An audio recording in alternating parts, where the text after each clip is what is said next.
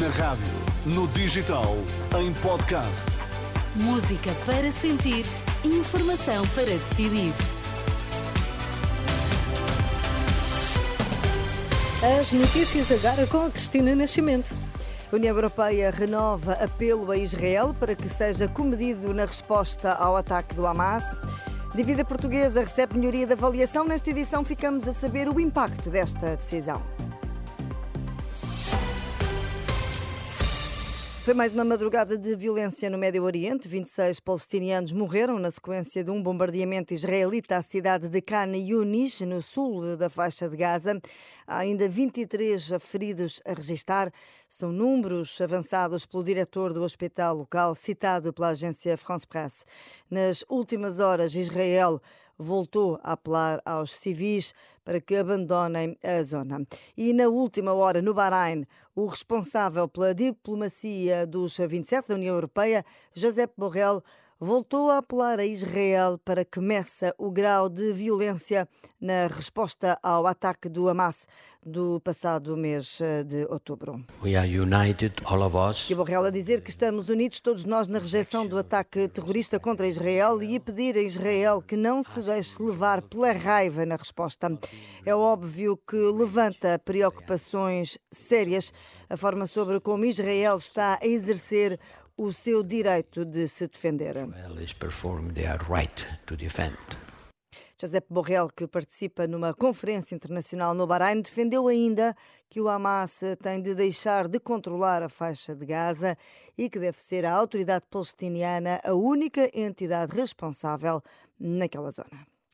Por cá, da última noite, é notícia a agência de notação financeira Moody's, que subiu o rating de Portugal em dois níveis. Portugal está agora no patamar A3, o melhor registro desde 2011 e pela primeira vez a avaliação de risco da dívida portuguesa é melhor do que a de Espanha.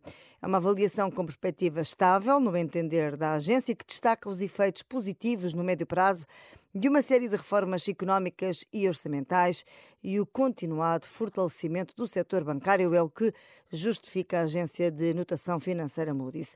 Num comentário a esta decisão, o economista João Duque explica que são boas notícias. Para a maioria dos portugueses, isto é um, é um problema que não sentem diretamente, não, não, não sentem, a maioria das famílias.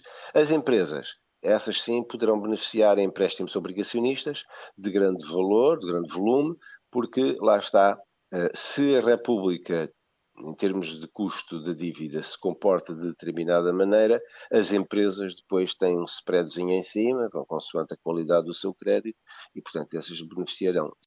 Comentário de João Duque à subida do rating da dívida portuguesa. São boas notícias, sobretudo para o Estado e para as empresas, que eventualmente depois vão se refletir nas famílias.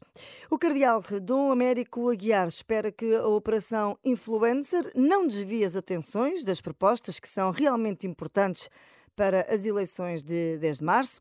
Em declarações à margem de uma vigília em defesa do Serviço Nacional de Saúde, em Setúbal, o bispo da cidade pediu aos partidos para não deixarem de discutir os problemas dos portugueses tenho muita pena se andarmos até 10 de março a discutir os casos ou o caso.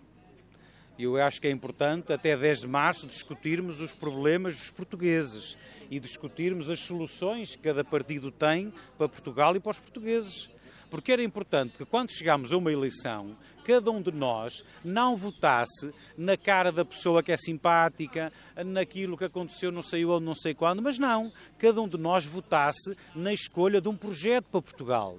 O cardeal do América Guiar, na última noite em Setúbal, à margem de uma vigília em defesa do Serviço Nacional de Saúde.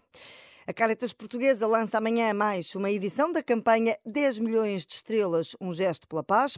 É a 21 edição desta campanha vai ser lançada em Beja, à margem da caminhada que pretende assinalar o Dia Mundial dos Pobres. Márcia Carvalho, responsável pela iniciativa, fala à Renascença sobre as diferentes dimensões eh, da campanha e revela para onde vão ser aplicados os valores angariados.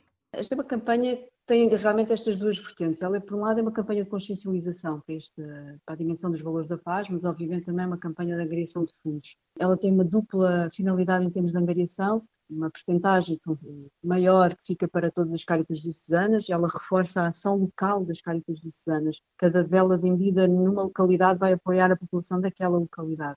Por outro lado, ela tem também uma vertente de corresponsabilidade com aqueles que vivem fora de Portugal e com quem nós também trabalhamos durante o ano, neste caso em concreto com a rede lusófona. Eh, e, portanto, há uma parte também da campanha que vai eh, apoiar as cáritas lusófonas 10 milhões de estrelas, cada vela da Caritas tem um custo de 2 euros. A campanha de 2023 começa amanhã.